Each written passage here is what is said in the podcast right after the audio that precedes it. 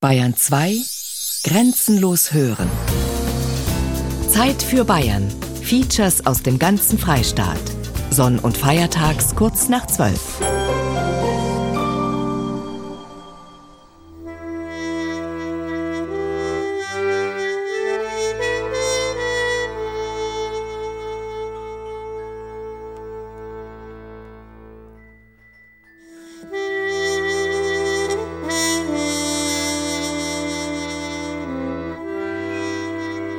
Patrona Bavariae, die große Liebe der Bayern.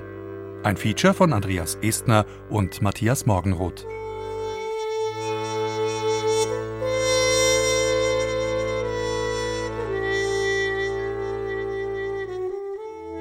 Maria, Gottesmutter, Schutz- und Schirmfrau Bayerns. Sie ist die große Liebe der Bayern. Spuren dieser besonderen Beziehung zur Himmelskönigin lassen sich im ganzen Land finden. Obwohl die Katholiken selbst in der bayerischen Landeshauptstadt längst nicht mehr in der Mehrzahl sind.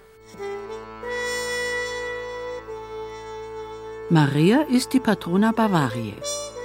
Welches Land kann es sonst für sich beanspruchen, unter dem direkten Schutz der Mutter Gottes zu stehen? Maria geht in Bayern zu Herzen.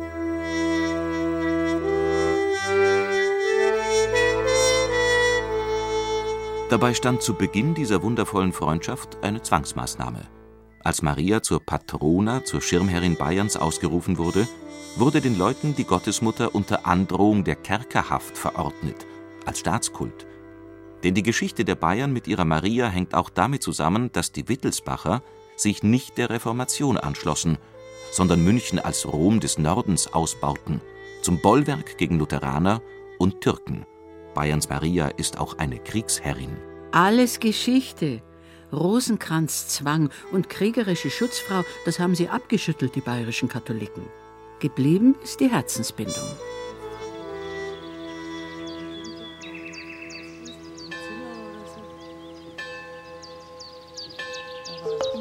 Oberhalb von Fischbachau, am Fuß des Breitensteins, liegt auf gut 800 Meter die Wallfahrtskirche Maria Himmelfahrt in Birkenstein.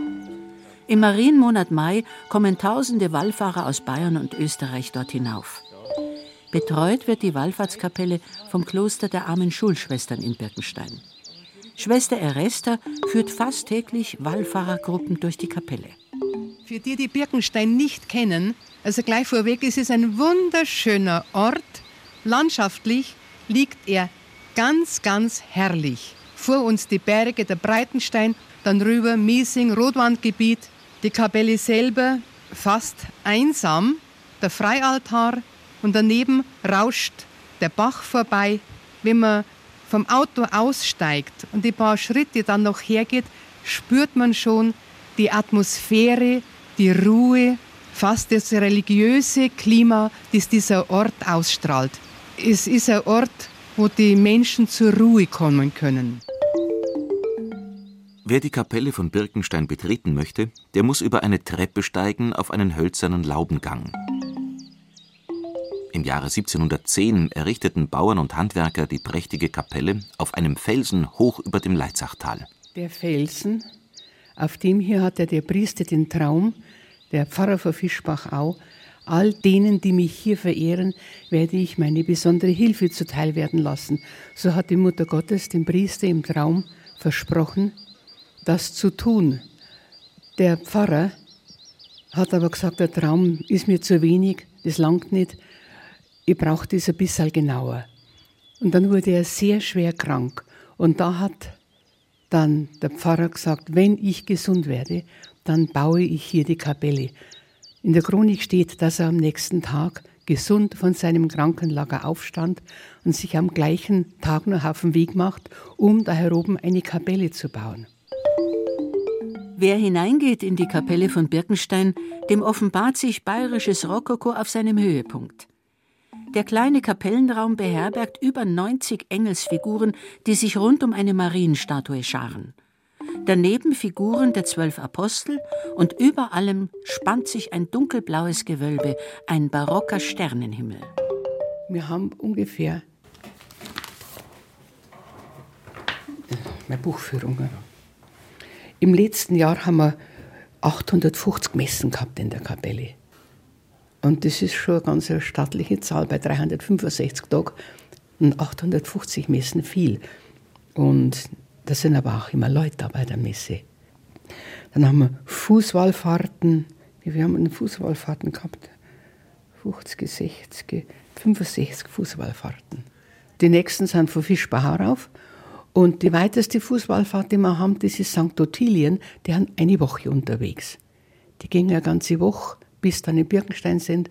Dann haben wir Wallfahrten, Dorfner Gebiet, Rosenheim, nach Tirol rein, kommen die Fußwallfahrten rüber. Lengries, Geisach, Ebersberg. Und die Buswallfahrten bis Stuttgart, bis Hamburg, bis Meran, bis Wien. Also ja, so das ist die, das sind so die weitesten Grenzen. Ja, doch, Birkenstein ist schon bekannt. Wenn ich mal ein besonderes Anliegen habe, fahre ich auch gerne rein. Also das ist mir schon wichtig. Da bei der Mutter Gottes Es ist einfach ein bisschen beruhigende Minute oder Minuten, wenn man in der Kapelle drin ist. Immer fahre ich auf Birkenstor. Birkenstor ist für mich einfach sexy. Immer. Meistens komme ich mit dem Radl her im Sommer. Jetzt sind wir halt gefahren, weil sie jetzt ein Auto gekriegt hat und da hat sie rüberfahren wollen. Also göttlichen Beistand. Und man findet da seine, seine Ruhe oder seine Stärkung und seinen Dank gibt man eigentlich Hopper. Man ist einfach dankbar und ruft um, um guten Beistand, ja. Die Menschen, die nach Birkenstein kommen, sagt Schwester Eresta, sehnen sich nach einer liebenden Mutter, die sie annimmt mit ihren Problemen, mit ihren Ängsten, mit ihren Schwächen. Eine Mutter, die bedingungslos liebt. Bedingungslos. Denn die Mutter liebt das Kind. Ohne Bedingungen. Und wenn ein Kind in den Dreck reinfällt, ja, was macht denn dann Mama? Dann klappt sie es auf und wascht es ab, weil sie ihr Kind liebt. Das schimpft es nicht, weil es in den Dreck reingefallen ist, sondern wascht es ab. Mit nachdenklichen Gesichtern sitzen die Menschen in den Holzbänken. Nur hin und wieder hört man ein tiefes Schnaufen, das Quietschen der Gummischuhe auf den Fliesen. Viele haben die Augen geschlossen, manche schauen ins Leere. Das Gebet der Jahrhunderte, ja, diesen so ganz durchbeteten Raum, das spürt man einfach, wenn man reingeht. Seit 300 Jahren haben sich die Sorgen, die die Leute zu Maria bringen, kaum verändert. Das zeigen hunderte Votivtafeln an den Wänden des Kapellenraums. Gebetserhörungen gibt es viele. Ich höre viele, ich weiß, Sie möchten jetzt eine hören, gell? Ich sage Ihnen jetzt eine ganz eine aus dem Alltag, ganz eine einfache, die ich auch bei Kirchenführungen manchmal sage. Wir haben jeden Tag Maiandacht im Mai. Und da war vor ein paar Jahren jeden Tag eine Frau da zur Maiandacht. Und hernach ist die einfach noch eine halbe Stunde in der Kapelle sitzen geblieben. Und sie hat mir dann auch gesagt, worum es geht. Ihr Mann war schwerst krebskrank im Krankenhaus, ungefähr 60 Jahre alt, sie im gleichen Alter. Daheim sie einen Bauernhof, Arbeit, jede Menge. Und dann hat sie gesagt, und wenn ich dann die halbe Stunde dann da sitze, dann habe ich die Kraft für morgen. Und Mitte Mai ist ihr Mann dann gestorben. Die Frau kam trotzdem jeden Tag. Und so am Schluss, nach dann Ende Mai, hat sie dann gesagt, und jetzt kann ich Ja sagen. Eine Gebetserhörung, die der Alltag schreibt. Nichts Spektakuläres. Aber das Ja sagen zu einer Situation, die schon sehr, sehr schwer ist. Das ist für mich auch eine Gebetserhörung besonderer Art. Schwester Eresta ist seit 54 Jahren Klosterschwester in Birkenstein, als Messnerin, als Kirchenführerin, Seelsorgerin. Wie kommt es, dass eine junge Frau ihr ganzes Leben Maria schenkt? Warum ich da bin? Ja, meine Eltern, bevor die geheiratet haben, haben die ein Haus gebaut. Und dann haben sie geheiratet und dann sind so der Reihe nach die Kinder gekommen. Das erste, das zweite, das dritte. Und ich war dann unterwegs und dann wurde mein Vater schwer krank. Lungenentzündung. Und Lungenentzündung war damals vor 75 Jahren tödlich. Und wenn man sich das vorstellt, drei kleine Kinder, schwanger, Schulden und einen sterbenden Mann. Eine Situation, die absolut ausweglos war. Und dann ging meine Mutter nach Birkenstein zu Fuß und mein Vater wurde gesund. Der hat nur lang gelebt, er ist 90-jährig, ist er erst gestorben. Ich habe dann eine sehr schöne Kindheit gehabt. Dann bin ich mit 16 Jahren bin ich dann ins Kloster gegangen und bin mit 21 Jahren dann hierher gekommen nach Birkenstein. Und dann war ich schon Jahre da. Und dann habe ich meine Mama gefragt, wie ich es wieder getroffen habe, und gesagt, Mama, was hast denn du damals der Mutter Gottes versprochen? Dann hat sie gelächelt und dann hat sie gesagt, schau dich an, dann weißt es. Sie hat also das Kostbarste, was sie hatte, das Kind unter ihrem Herzen, der Mutter Gottes geschenkt.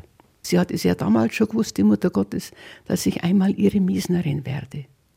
Und so bin ich jetzt hier im Birkenstein als Eigentum der Mutter Gottes ihre Miesnerin, als einzige lebendige Votivgabe an die Mutter Gottes darf ich hier da sein.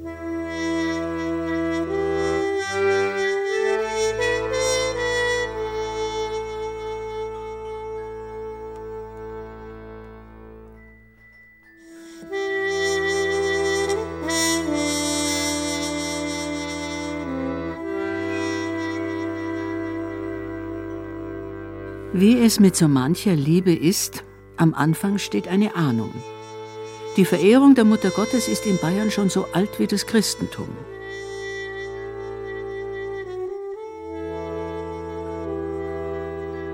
Als der Missionar Corbinian im Jahr 724 nach Freising kommt, existiert dort schon eine Kirche, die Maria geweiht ist. In diese Zeit fallen auch die Gründungen der Marienbasilika in Würzburg, des Augsburger Doms, der Maria geweiht ist, genauso wie des Eichstätter Doms. Manche Forscher ahnen hinter der Marienverehrung der frühchristlichen Zeit in Bayern noch ältere Kulte, Muttergöttinnen, Baumheilige.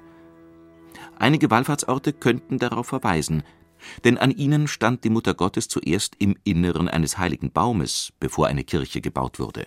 Weinlinden bei Aibling zum Beispiel, Maria Birnbaum im Dachauer Land, Maria Eich im Südwesten von München. Ein besonders inniges Verhältnis zu Maria hatten durch die Jahrhunderte auch die Herrscher Bayerns, das Haus Wittelsbach. Als Ludwig, genannter Bayer, Kaiser werden will, hat er der Legende nach in Rom eine Erscheinung.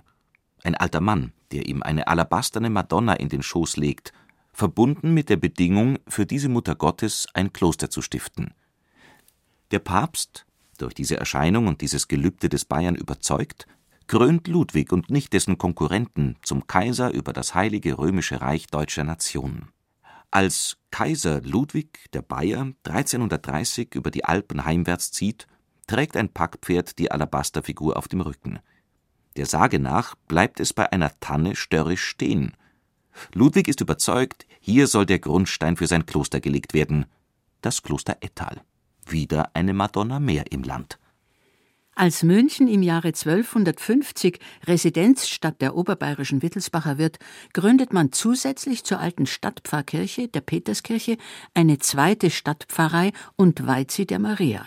Im 15. Jahrhundert dann lässt Herzog Sigismund, ebenfalls einer, der viel zur Maria betet, den Bau der monumentalen Liebfrauenkirche beginnen.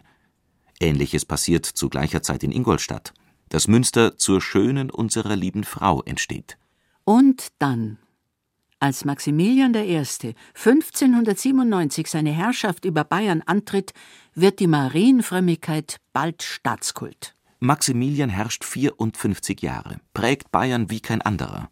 In der Zeit der Religionskriege, des Dreißigjährigen Krieges, mit einem heute fundamentalistisch anmutenden katholischen Eifer. Er, der große Verehrer Mariens, lässt die Mutter Gottes als Patrona Bavariae ausrufen.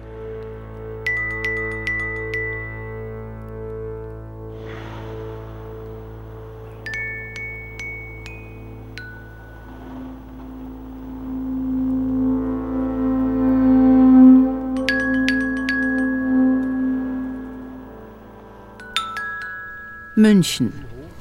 Marienplatz. Mariensäule. Die Millionenstadt hat im Zentrum als offiziellen Mittelpunkt geweihten Boden. der Maria geweihten Boden. Stefan Jakob Wimmer, Kulturwissenschaftler, hat sich durch die Ausgrabungen, Bilder und Vorstellungen des alten Orients, der Länder der Bibel, genauso gewühlt wie durch deren Reflexe im Abendland, durch die Bilder der christlichen Tradition in Bayern. In der Landeshauptstadt hat er lange Zeit Führungen angeboten, auf den Spuren des Katholizismus. Ja, viele wissen gar nicht, dass der Boden, auf dem die Mariensäule steht und der durch diese Balustrade abgegrenzt wird, geweihter Boden ist. Wir haben also mitten in der modernen Weltstadt München als Mittelpunkt etwas Geweihtes. Es ist kein Zufall, dass Maximilian eine Mariensäule in seiner Residenzstadt hat aufstellen lassen, in der Stadt, die er bewusst als Rom des Nordens ausbauen ließ, sagt Stefan Jakob Wimmer. Es ist auch kein Zufall, dass die Mariensäule 1638 mitten im Dreißigjährigen Krieg aufgestellt wurde. Also ein Religionskrieg zwischen katholischen und evangelischen Christen, die den vor dem 20. Jahrhundert jedenfalls schrecklichsten Krieg der Weltgeschichte gegeneinander ausgetragen haben. Und Bayern war zu der Zeit ja federführend oder besser gesagt schwertführend auf katholischer Seite, angeführt von Maximilian I., erst Herzog und für seine Verdienste im Krieg hat er dann die Kurwürde bekommen, dann Kurfürst Maximilian I., der da vom Rathaus runterschaut, eine der Fürstenfiguren an der Fassade des neuen Rathauses. Und dieser Maximilian hat die Marienfrömmigkeit sozusagen zum Staatskult erhoben als Zeichen des Triumphes des Katholizismus über das Luthertum. Schließlich lehnten die Reformatoren zumindest eine übersteigerte Marienfrömmigkeit ab und wollten, dass man nicht zur Mutter, sondern doch gleich zum Sohn und damit zu Gott selbst betet. Und so ist die Mariensäule in München umgeben von vier schwer bewaffneten kämpfenden Engeln, die die Übel der damaligen Zeit abwehren – die Pest, Krieg, Hunger und das Luthertum. Maria, die Schutzfrau Bayerns und ihre guten Geister kämpfen. Maximilian kämpft ebenso eifrig für seine Himmelskönigin. Alle Untertanen müssen sie verehren, sichtbar, täglich, überall. Zu seinen Maßnahmen hat gehört, dass es seinen Regierungsantritt mit einer Wallfahrt nach Altötting, zu dem Marienheiligtum schlechthin in Bayern, begonnen hat. Dort hat er der Mutter Gottes von Altötting sein Herz geweiht, das dann nach seinem Tod in einer separaten Silberurne dort beigesetzt wurde, wie, wie das für spätere Wittelsbacher ja auch gilt. Er hat äh, seinen ersten Sohn auf den Namen Ferdinand Maria taufen lassen und damit einen Brauch in Bayern populär gemacht, dass auch Männer als zweiten Vornamen Maria heißen können. Er hat wichtige staatspolitische Entscheidungen grundsätzlich nur an Marienfeiertagen getroffen. Er hat aber auch ja, regelrechte Zwangsmaßnahmen. Man müsste eigentlich von Fundamentalismus sprechen. Zwangsmaßnahmen erlassen. Er hat angeordnet, dass über jedem Hauseingang in Bayern eine Muttergottesdarstellung sein musste, entweder als Figur in einer Nische oder gemalt, Lüftelmalerei. Er hat äh, angeordnet, dass jeder Bürger in der Öffentlichkeit stets einen Rosenkranz mit sich zu tragen hatte. Auch Rosenkranz ist ein Aushängeschild des Marienkultes. Und es gab Religionspolizei, die sowas überwacht hatte. Man konnte angehalten werden auf der Straße, musste seinen Rosenkranz herzeigen können. Und wenn man das nicht konnte, wurde man zur Geldstrafe verurteilt, im Wiederholungsfall zu Kerkerhaft. Dreimal am Tag, morgens, mittags und abends oder nachmittags, läuten die Glocken zum Angelusgebet. Damals war Gesetz, dass jeder, wenn die Glocken läuten, niederknien musste zum Gebet. Auch das ist von Religionspolizei überwacht worden. Die Religionspolizei ist verschwunden. Die Mariendarstellungen an den Hausfassaden finden sich bis heute, auch an Neubauten. An seiner eigenen Residenz ließ Maximilian 1616, kurz vor Ausbruch des Großen Krieges, genauso eine Madonna anbringen. Eine besondere, eine Bronzefigur. Darunter steht Patrona Bojarie. Der erste Beleg für den Gedanken, dass die Bayern unter besonderem mütterlich-göttlichen Schutz stehen, unter dem Schutz der Mutter Gottes. Maria, Himmelkönigin, der ganzen Welt ein Herrscherin. Maria, bitt für uns. Du Herzogin in Bayern bist, das Herzogtum dein eigen ist. So dichtete Johannes Kurn 1637. Zu München du dein Wohnung hast, das zeiget an der schön Palast. Die neue Fest hat für ihr Schild ein wunderschöns Marienbild.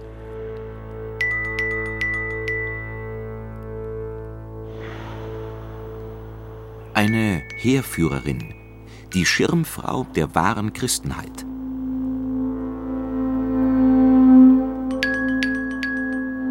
Diese Vorstellung hatte schon lange Tradition. Bei der Seeschlacht von Lepanto 50 Jahre zuvor, 1571, als eine heilige Allianz der Christenheit, ein vom Papst ausgerufener Kreuzzug, den Osmanen vor Griechenland eine vernichtende Niederlage zufügte, soll Maria selbst in die Schlacht verwickelt gewesen sein. In manchen Darstellungen schleudert sie vom Himmel Blitze. Als Folge des Sieges der Mutter Gottes bei Lepanto führte der Papst das Rosenkranzfest ein. Die Vorstellung der Heeresführerin Maria blieb auch nach dem Dreißigjährigen Krieg bestehen, gerade im Kampf gegen die muslimischen Heere, der noch weiter andauerte, sagt Stefan Jakob Wimmer. In St. Peter im rechten Seitenschiff gibt es ein Maria-Hilf-Bild, das heute noch zu sehen ist, vor dem man damals 30 Tage lang gebetet hat für die Errettung Wiens und damit des sogenannten christlichen Abendlandes. Und es wird in der Zeit dann auch kunstgeschichtlich interessant, dass man die Darstellungen der Mutter Gottes auf einem Halbmond, wie man sie auf einer Mondsichel, wie man sie auf der Mariensäule ja zum Beispiel sehen kann, jetzt umgedeutet hat. An sich haben diese, diese Mondsichel-Madonnen nichts mit dem Glaubenszeichen des Islam zu tun, sondern es ist eine biblische, neutestamentliche Vorstellung, geht auf die Johannesapokalypse zurück, das letzte Buch im Neuen Testament, wo eine Vision einer, einer himmlischen Frauengestalt erscheint, den Mond zu ihren Füßen und einen Kranz von zwölf Sternen um ihr Haupt.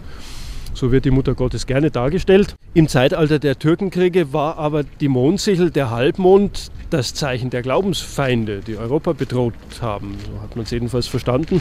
Und jetzt hat man diese Mutter Gottes Darstellungen einfach umgedeutet, so als würde die Maria den Halbmond der Feinde niedertreten. Daran wird man auch in Ingolstadt erinnert. Dort in der Asamkirche Maria de Victoria, der Maria vom Sieg, steht die berühmte goldene Lepanto-Monstranz des Augsburger Goldschmieds Johannes Zeckel. In aller Ausführlichkeit zeigt sie die Niederlage der Türken bei Lepanto, bei der auch die Maria geholfen haben soll. Sie gilt als wertvollste Monstranz der Welt.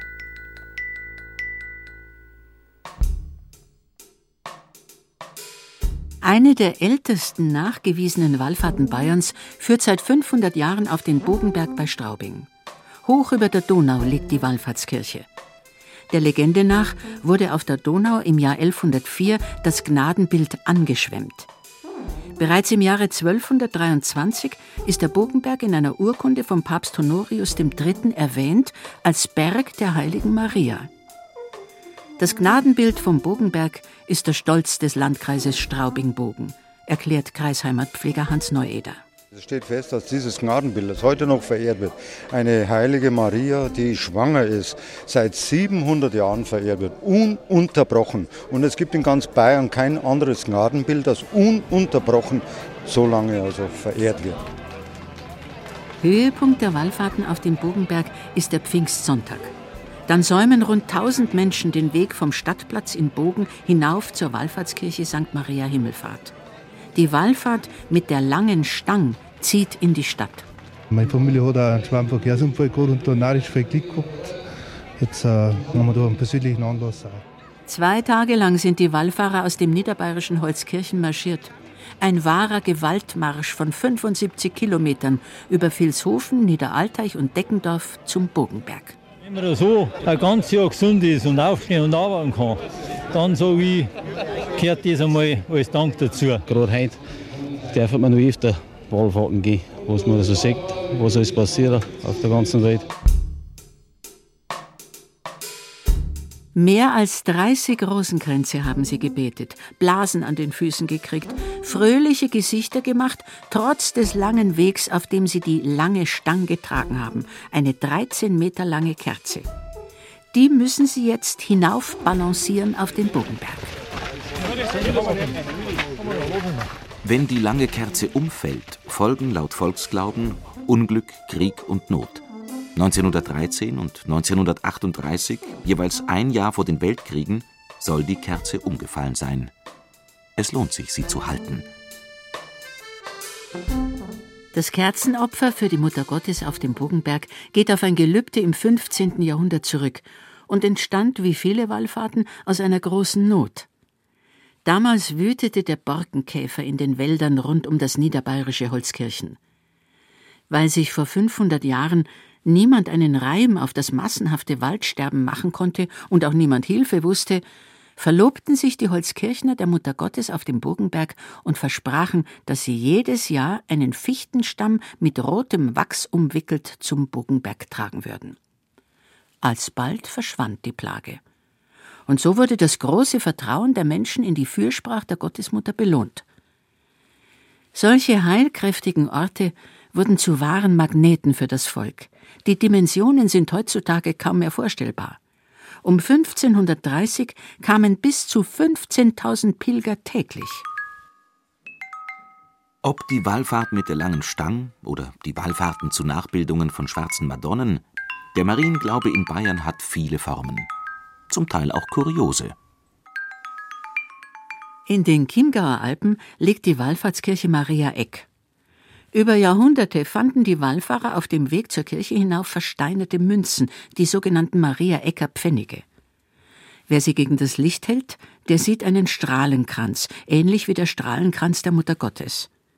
Über Jahrhunderte waren diese Maria Ecker Pfennige Glücksbringer, die die Wallfahrer mit heimnahmen. Bei Regenwetter wäscht es diese runden Steinplättchen rund um die Wallfahrtskirche auch heute noch zu Tausenden aus dem Boden. Wolfgang Darga vom Naturkundemuseum in Siegsdorf hat dieses Phänomen erforscht. Die sind heutzutage immer noch da in der Landschaft, die bringen wir also schnell nicht weg, weil sie nämlich äh, Bestandteil der Erdkruste sind. Äh, das sind, ja, man kann es gar nicht sagen, Billionen von solchen Scheiberl noch im Gebirge drinnen, die halt im Laufe der Zeit schön langsam rauswittern an die Bäche oder bei Bauarbeiten irgendwo kommen die immer wieder daher. Sagen und Mythen ranken sich um die Marienpfennige. Für die versteinerten Münzen mit dem Strahlenkranz in der Mitte gibt es zwar keine mystische, aber dennoch eine recht erstaunliche Erklärung. Ganz genau sagt man zu den äh, Mariäker Pfennige Acilina exponens. Acilina, das ist der Name für eine Einzellergattung, eine Foraminifere. Und man muss sich das vorstellen, äh, wie, eben wie so ein Scheiberl, wie so eine Münze, aber äh, das ist ein Skelett von einem einzelligen äh, Tier. Das lebt normalerweise im äh, Salzwasser, in wärmeren äh, Meeresgefilden. Nahe Verwandte, von denen gibt es heute natürlich, daher wissen wir das ja überhaupt.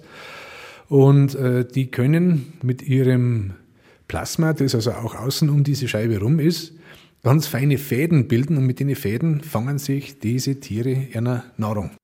Die Steinscheiben sind versteinerte Einzeller vor 45 Millionen Jahren abgelagert im Meeresboden und damit zwar viel älter als die Maria, die Lukas oder Matthäus beschreiben, aber jung im Vergleich zur großen Erdmutter Magna Mater.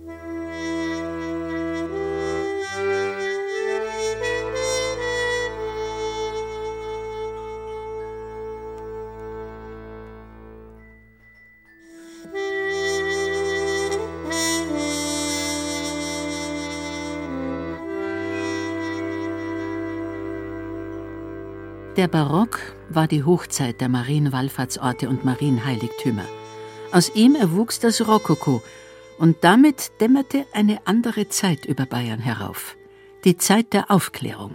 Europa stand vor einem fundamentalen Umbruch. Die französische Revolution hatte die Monarchie in Frankreich zu Fall gebracht. Die Gedanken von Freiheit und Gleichheit überschwemmten auch die Nachbarländer. Der Staat trennte sich von der Religion, er machte sich selbstständig und drängte, wo es ging, den Glauben zurück.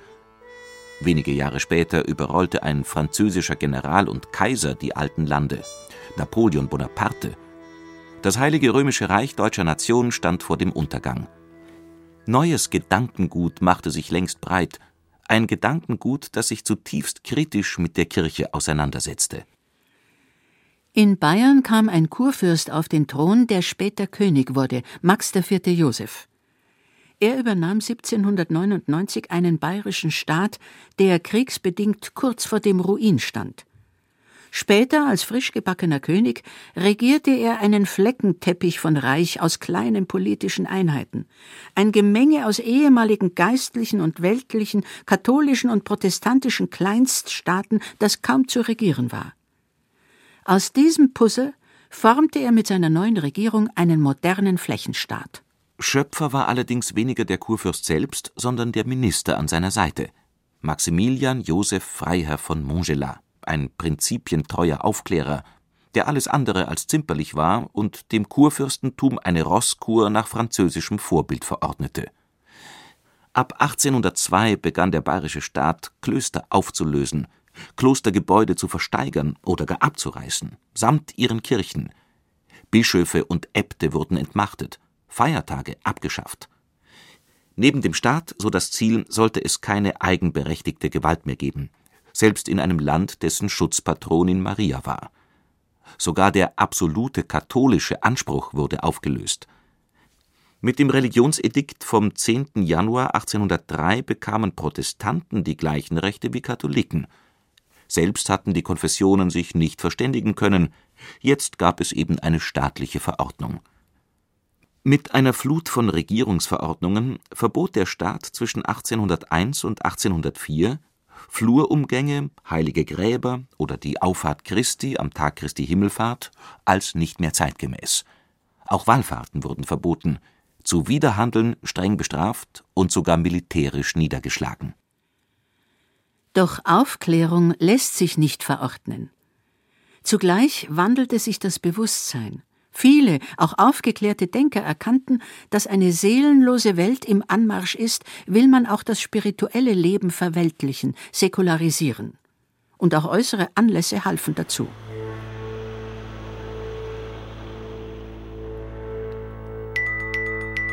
Im Jahre 1817 zerstörte ein strenger Winter den Großteil der bayerischen Ernten. Und das Volk wurde schnell und unnachgiebig wieder sehr gläubig, sehr katholisch. Auch ohne Erlaubnis wurden im ganzen Land wieder Bittgänge und Wallfahrten abgehalten, zu allen möglichen Heiligen, in der Hauptsache natürlich wieder zur Maria. Die Zahl der verkauften Wetterkerzen in Altötting erreichte schlagartig die Rekordmarke von 270.000 im Jahr. München, Fußgängerzone, Bürgersaalkirche. Wir treffen Weihbischof Wolfgang Bischof. Er ist Frauenbeauftragter der Bayerischen Bischofskonferenz und zuständig für Maria als Patrona Bavariae. Ja, wir haben dort oben das äh, Marienmonogramm im Strahlenkranz dargestellt, letztendlich ineinander verschwungen die Buchstaben, die das Wort Maria dann auch ausmachen. Und hier in dieser wunderschönen Kirche, glaube ich, kann man auch ganz gut über Maria nachdenken. Die Bayern ließen sich ihre Maria nicht nehmen. Und das wird so bleiben, sagt Wolfgang Bischof. Ein Mensch hat letztendlich Grundbedürfnisse, die kann ihm weder eine Ideologie noch eine Aufklärung noch etwas anderes nehmen. Und bei all dem, was die Aufklärung ja auch für uns äh, gebracht hat in der Auseinandersetzung mit den Naturwissenschaften, in der Öffnung, auch äh, stärker noch einmal auf das Rationale hin. Das sind ja alles positive Eigenschaften und auch positive Entwicklungen. Daneben ist der Mensch Mensch und mit Bedürfnissen, mit Sehnsüchten, mit Emotionalität, mit all dem, was das ausmacht. Und wenn ich den Menschen als Ganzes sehe, dann kann ich äh, weder das eine wegnehmen noch das andere. Und von daher äh, bin ich mir auch ganz sicher, dass auch in unserer heutigen säkularisierten Welt äh, diese, diese Verbindung des Gläubigen mit Maria nach wie vor bestehen wird und auch zukunftsfähig ist. Maria ist aus Bayern nicht wegzudenken, sagt Bischof. Er bereitet im Auftrag des Erzbistums die große Feier 2017 vor, denn vor 100 Jahren wurde Maria offiziell zur Schutzfrau Bayerns ernannt. 1916 will der bayerische König Ludwig III. es amtlich bestätigt haben. Wieder tobt ein Krieg, wieder der bislang schrecklichste der Weltgeschichte, der Erste Weltkrieg. Doch diesmal sind die Fronten unübersichtlich. Es gibt nicht evangelisch gegen katholisch oder katholisch gegen muslimisch, es geht konfessionsmäßig bunt durcheinander. König Ludwig III. und Königin Maria Theresia bitten Benedikt XV. darum, die Gottesmutter offiziell zur Patronin Bayerns zu erheben und zweitens ein besonderes Fest für ganz Bayern im Mai zu erlauben, mit besonderem Ritus und Offizium. Der Papst, der später Friedenspapst genannt wird, weil er während des Ersten Weltkrieges mehrere Versuche zu Friedensverhandlungen unternimmt, kommt der frommen Bitte nach. Zunächst wird der 14. Mai als Festtag der Patrona Bavariae bestimmt. Später wird er auf den ersten Sonntag im Mai verlegt. Ab 1970 auf den 1. Mai.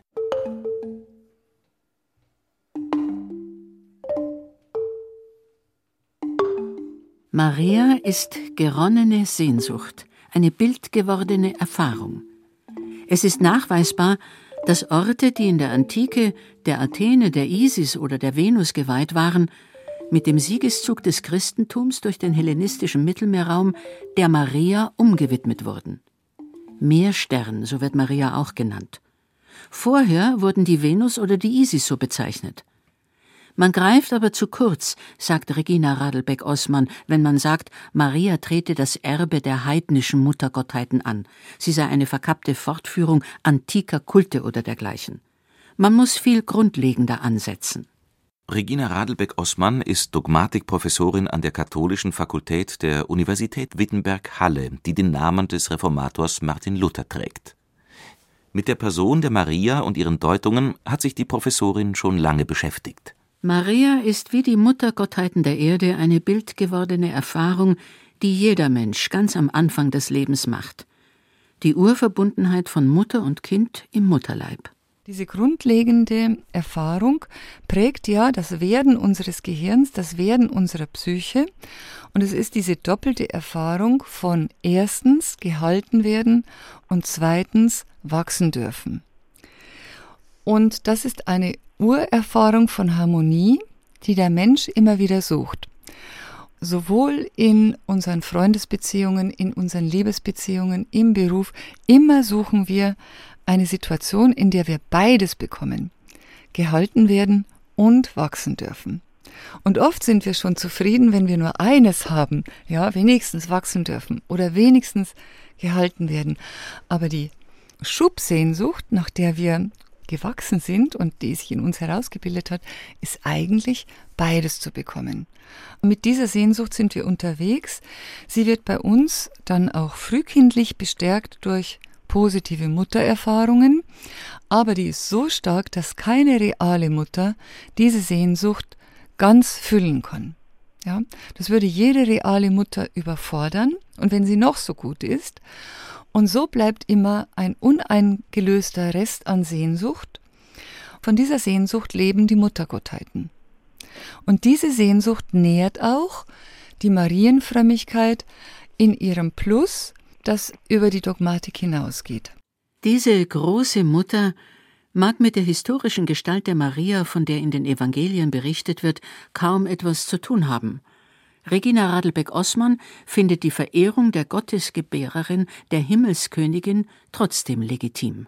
Ich würde da sagen, das ist eine Sehnsucht, die zwar nicht sich direkt auf äh, das Neue Testament stützen kann, die aber der Sehnsucht entspricht, mit der der Schöpfer uns in dieses Leben entlassen hat. Eine Sehnsucht, die zu Bildern wie der Patrona Bavariae führt oder zur Schutzmantel-Madonna. Maria mit erwachsenen Gestalten, die aber äh, klein dargestellt sind, während die Mutter groß dargestellt ist. Also es sind durchaus nicht Kinder, sondern Erwachsene, die sich unter den Mantel Marias bergen, weil das Leben sie überfordert.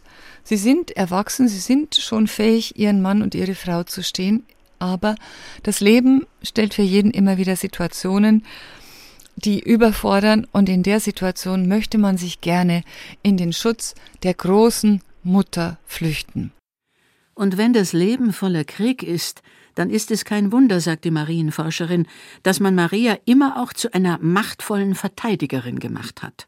Wer zum Krieg rüstet und damit den Tod vieler vorbereitet, tut im Blick auf seine Propaganda gut daran, sich mit der Mutter zu verbünden, sagt Regina Radelbeck-Ossmann, denn die Mutter steht symbolisch für Leben. Dass sie auch für Heilung steht, das ist erst eine Entwicklung der vergangenen zwei, drei Jahrhunderte. Nachdem wir diese Dimension ausfallen haben lassen durch den Aufbau der naturwissenschaftlich orientierten Medizin, wandert die Heilungssehnsucht, die religionspsychologisch immer da ist und die theologisch korrekt bei Gott und bei Jesus als dem Heiland anzubringen ist, die wandert aus, wie die Frömmigkeit mit Herz auswandert auf die Mariengestalt und dort zu wuchern beginnt, haben sie eben auch dann im 19. Jahrhundert das Aufblühen der Marienwallfahrtsorte, die dann auch Heilungsorte sind. Äh, schauen wir schnell. Firma Duffeck, grüß Gott. Die hilft ihnen auf jeden Fall. Ganz bestimmt. An Altötting kommt, wer Maria und Bayern denkt, nicht vorbei. Genau, Kerzenlo zünden, Medaille immer bei ihnen tragen und dann hilft sie ihnen. Na, das ist ganz egal. Seelsorge im Devotionalienladen, telefonisch. Altötting steht unter dem Hoffnungszeichen, die schwarze Madonna möge helfen. Ja, genau, wo sie es immer dabei haben. Ja, bitte. Das ist eine Dame, die ruft immer bei uns und die kommt da öfters mal vorbei. Wenn dann verschiedene Leute kommen, die dann die Geschichten wieder erzählen, warum sie da herkommen, das ist oft wirklich schön zum, zum Anhören. Also ich arbeite gern da. Und in diesem Devotionalienladen arbeiten, das heißt Menschen beraten, Wallfahrern und Touristen Marienbildnisse mitgeben. Aus Holz, aus Bronze, aus Wachs. Aus Holz, die originalgetreuen, sage ich jetzt mal, wie es in der Kapelle drinnen steht. Dann aus Bronze, die ein bisschen schlichter sind. Das ist zwar nicht die Alt-Edinger, aber so die Wundertätige und was es alles gibt. Kerzen auch, also hauptsächlich auch die mit der Maria von Altötting drauf. Maria mit Kind, heilige Familie, alles. Ja, das ist wieder die Dame wahrscheinlich. Firma Duffeck-Püttli, grüß Gott. Ich helfe dir auf jeden Fall, ja. Nein, aber die hilft dir ganz bestimmt. Ja, ganz bestimmt. Das ist ein Kommen und Gehen, ein ein Rhythmus äh, im Jahreskreis, äh, der ganz selbstverständlich äh, wahrgenommen wird. Und äh, die Wallfahrtssaison in Altötting geht äh, von Ostern bis Oktober und dann gibt es nochmal ein Aufflackern mit dem Advent in Altötting. Also es sind immer gut Pilger in der Stadt. Sagt Herbert Bauer, Tourismusamtsleiter in Altötting. Pilgerströme sind so selbstverständlich wie die Jahreszeiten. Viele, die in Altötting im Schatten der Schwarzen Maria für die Pilger und Touristen arbeiten, kommen von hier und sind hier geblieben. Oder sind wiedergekommen, wie Herbert Bauer, der erst in der Flugtouristikbranche gearbeitet hat, bevor er sich wieder seinem Heimatort und dessen frommer Anziehungskraft zugewandt hat. Die Maria und die Pilger, die gehören zu seiner Kindheit dazu. Das sind natürlich früheste Erinnerungen. Die Pilger, die Fußpilger vor allen Dingen, die schon in aller Herrgottsfrühe angekommen sind und nachdem bei uns im Haus im Erdgeschoss auch die erste Hilfestation war, dann sind da also schon im Morgengrauen die ersten Wasserblasen aufgestochen worden und, das, und die, der Geruch dann von äh, Desinfektionsmitteln und Hoffmannstropfen und was es da sonst noch alles gab, das habe ich heute noch in der Nase. Bis vor 50 Jahren sind die meisten Pilger in großen Gruppen gekommen, mit Sonderzügen, mit ihren Pfarreien. Seit vielen Jahren hat sich das geändert. Individualpilger nennt Herbert Bauer sie. Sie kommen mit dem Auto, zu Fuß, mit dem Fahrrad, wollen wandern. Wenn nicht nach Santiago de Compostela, dann doch nach Altötting. Um dem Trend nachzukommen, werden alte Wege neu ausgeschildert oder neue erfunden. Denn beinahe jeder Handelsweg war auch ein Pilgerweg, sagt Herbert Bauer. Das Wallfahrten ist die älteste Form des Tourismus eigentlich nicht. Und wenn man sich die alten Karten anschaut, dann war Europa durchzogen von Pilgerwegen. Handelsrouten waren Pilgerrouten auch nicht. Und äh, immer waren schon Leute unterwegs nach Jerusalem, nach Rom, zum Grab des heiligen Apostels äh, Jakobus in Santiago aber auch eben nach Altötting, weil wir wissen, dass zum Beispiel Jakobuspilger hier Rast gemacht haben. Wir haben altes Graffiti in unserer Kirche, St. Michael beispielsweise, oder wir wissen, dass Altötting schon eben im frühen Mittelalter, zur Zeit der Karolinger, ein wichtiges Pilgerziel war, als Marienheiligtum vermutlich, aber ziemlich sicher, weil hier äh, ein großer Reliquienschatz war. Hier war ein Arm des Apostels Philippus und damit war Altötting eingereiht in die großen Orte, äh, die als Pilgerziele in ganz Europa wichtig waren.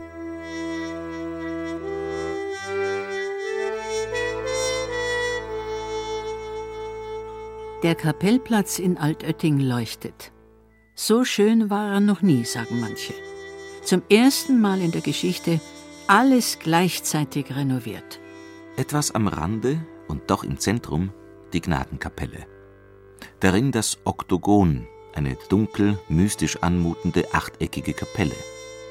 Aus dem Dunkel glitzert es golden hervor. Und hinter Glas steht sie, die schwarze Mari von Eding, seit einiger Zeit auch einfach die schwarze Madonna genannt, Wahrscheinlich, weil auch die Marienverehrung internationaler wird und die beiden Marienbildnisse aus Czenstocher und Altötting als enge Verwandte betrachtet werden. Ja, das Licht an ist das Wenigste. Das Franz Xaver Höllmüller sitzt in seinem eigenen Kammerl, der Sakristei der Gnadenkapelle. Er ist, wie er sagt, Mädchen für alles. Der Erste, der in der Früh um 5 Uhr aufsperrt, die Kerzen anzündet, nach den Blumen schaut, die Pilger hereinlässt. Und wenn dann im Sommer viele da sind, dann warten die schon 30, 40 Leute um halb sechs vor der Tür, dass rein dürfen. Die, wo ein großes Anliegen haben, ne, das ist klar. Der im Lotto gewinnt, kommt nicht zu uns, der steht nicht vor der Tür. Auch wer eine Messe lesen lassen will, wendet sich an Franz Xaver Höllmüller. Und es kommen viele. Dazu die Pilger, die eine Votivtafel aufhängen wollen. Wenn es nur jetzt eine Schrift ist, dann sind sie nicht geeignet. Dann sage ich das denen, dass nicht angebracht werden und das keinen Sinn hat, dass sie es dann wieder besser mitnehmen. Ne? Die geeignet sind, muss man auch einen Platz finden, dass die, wo nicht mehr so schön sind, dann, oder nicht mehr leserlich oder erkennbar sind, die nehmen wir dann runter und ergänzen wir das durch die neuen. Viele bringen auch selbst gebaute Kreuze mit oder nehmen eines der Kreuze, die außen an der Gnadenkapelle warten, um damit den Rundgang um die Gnadenkapelle abzuschreiten und zu beten. Manche gehen so rum und beten, die anderen nehmen halt ein kleines Kreuz, die anderen nehmen ein großes Kreuz. Jeder, wie er meint, das sein muss oder das hilft. Ne? Wenn einer meint, er muss ein Zentnerkreuz rumtragen, dann tragt er ein Zentnerkreuz rum. Ne? Ob es besser hilft oder nicht, ist dann eine andere Sache. Ne? Und der liebe Gott nicht will, dann kann man nur so schweres rumtragen. Ne? Muss man auch so sehen. Es sind schon viele, oft ältere Leute, wo die Kinder Krebs haben und so, die tragen natürlich schwer daran. Ne? Ist klar. Jede Woche kommen welche, der Sohn hat Prostatakrebs, der hat das, der hat das, oder der Mann oder so. Oder die Tochter hat Brustkrebs oder was auch immer. Das ist laufend. Und erzählen das halt und sagen das halt, dass sie sich hier halt Hilfe holen wollen ne, oder erbitten, wie in anderen Wallfahrtsorten auch. Aber man weiß ja nicht, was der liebe Gott vorhat mit einem. Ne? Was für einen Weg das man gehen muss. Und wenn es sein soll, dann man kann es rumtragen, aber, aber wenn der Weg ein anderer ist, dann ist er anderer. Ne? Wenn man gehen muss von, von hier, wenn es erfüllt ist, dann muss man gehen. Und das muss man halt auch begreifen.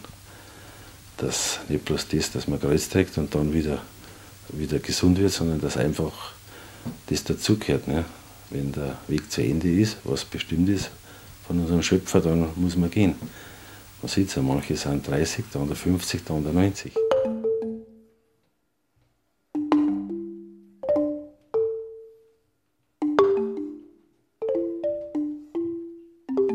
Die Mutter Gottes und Bayern. In Altötting laufen alle Fäden zusammen. Oetting ist ein alter Kultort, die Marienverehrung wurzelt tief. Die Wittelsbacher haben den Ort groß gemacht. Altötting war schon im 8. Jahrhundert ein bedeutender Wallfahrtsort und Herrschaftssitz. Die Karolinger regierten eine Zeit lang von hier aus über Bayern bis nach Italien. Manche meinen, an der Stelle, wo das Oktogon mit der Schwarzen Maria errichtet ist, treffen sich Kraftlinien. Ein Wunderort wurde Altötting, nachdem dort 1489 ein ertrunkenes Kind wieder zum Leben gebracht werden konnte. Die Wittelsbacher machten unter Maximilian den Ort dann zu dem bayerisch-wittelsbachischen Wallfahrtsort, der er bis heute ist. Und seit Maximilian in der Gnadenkapelle sein Herz in einer Silberurne hat bestatten lassen, haben es viele Wittelsbacher Herrscher ihm gleichgetan, für ihre Patrona Bavarie, ihre Schirm- und Schutzherrin. In Altötting steht sogar der erste Altar, der direkt der Patrona Bavaria geweiht wurde, 1915 bei den Heiligkreuzschwestern. Ein Jahr bevor der Papst diese besondere Verbundenheit offiziell bestätigen ließ. Ich möchte eigentlich nicht nirgends anders sein wie hier. Gell? Weil es ist ja so anders, so, wenn du so bist, ist in die Dörfer rein, schaust du in die Städte, die Kirchen sind leer, auch am Sonntag, es ist irgendwie frustrierend. Und wir haben, muss ich sagen, immer noch in der Hauptwallfahrtszeit immer volle Kirchen. Es gibt kaum mal eine leere Kirche. Der Wallfahrtskustos von Altötting, Andreas Meyer von den Kapuzinern, ist zuständig für den Empfang der Pilger. Denn viele wollen einbegleitet werden, sprich persönlich begrüßt und angesprochen. Auch bei den Kapuzinern, die für die Wallfahrt zuständig sind, herrscht natürlich Überalterung, aber zugleich ein großer Arbeitseifer es arbeiten alle, hätte ich gesagt, bis zum Umfallen. Ja. Wir haben jetzt einen Mitbruder, der ist jetzt kürzlich 90 geworden. ist einer unserer eifrigsten Beichtväter und ja, Weihpater. Es gibt, es ist ja auch so, dass die Leute Andachtsgegenstände bringen zum Segnen. Und die sagen halt da Weihpater, ja. Und das ist auch für viele Leute auch wichtig. Und der, der hat gesagt, er macht das mit großer Liebe. Und so eigentlich fast alle bis ins hohe Alter, die machen hier ihren Dienst. Altötting, das ist zum Glück nicht Lourdes oder Fatima. Keine spektakuläre Erscheinungsfrömmigkeit wird hier gepflegt. Bayerns Maria wird demütiger verehrt, sagt Pater Andreas Meyer. Und das ist gut so. Das ist oft einfach so sensationsmäßig. Und das ist halt hier in Altötting nicht dieses Sensations- ich, ich vergleiche das immer aus der eigenen Kindheit, wenn man irgendwas gehabt hat. Und wenn die Mama dabei war, dann war es halt immer gut. Und, und so, glaube ich, ist, das, ist es auch hier in Bayern so, dass man einfach zur Mutter geht. Und, aber sie ist jetzt nicht letztlich das Ziel, es ist schon ein Sohn Jesus, aber über sie kommt man zu ihm und das ist halt das große Vertrauen. Ja.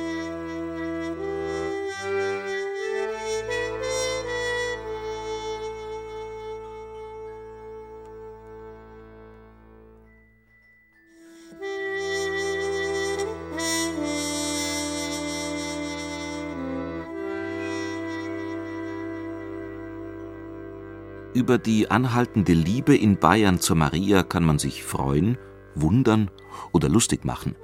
Es ist die Beziehung, sagt Andreas Meyer aus Altötting, die das eigentliche Wunder ist. Die ganz persönliche Beziehung zur Himmelskönigin, Schirm- und Schutzfrau, der Patrona Bavariae. Maria hilft und sie hilft immer. Und es ist jetzt, wie gesagt, nicht unbedingt dass man immer gleich als ein Wunder im herkömmlichen Sinn erwarten muss. Aber das, große Wunder ist ja das, dass halt fast alle, die da mit großem Vertrauen kommen, auch wieder mit neuem Mut heimgehen. Jetzt hat es halt Maria, jetzt sage ich es in Anführungszeichen, nicht geholfen. Ja. Es ist jetzt nicht, das ist jetzt mein Kind nichts und wann ist vielleicht gestorben, aber irgendwie ist dann alles gut, das glaube ich, ist das Wichtige. Einfach, dass man das Vertrauen immer wieder hat.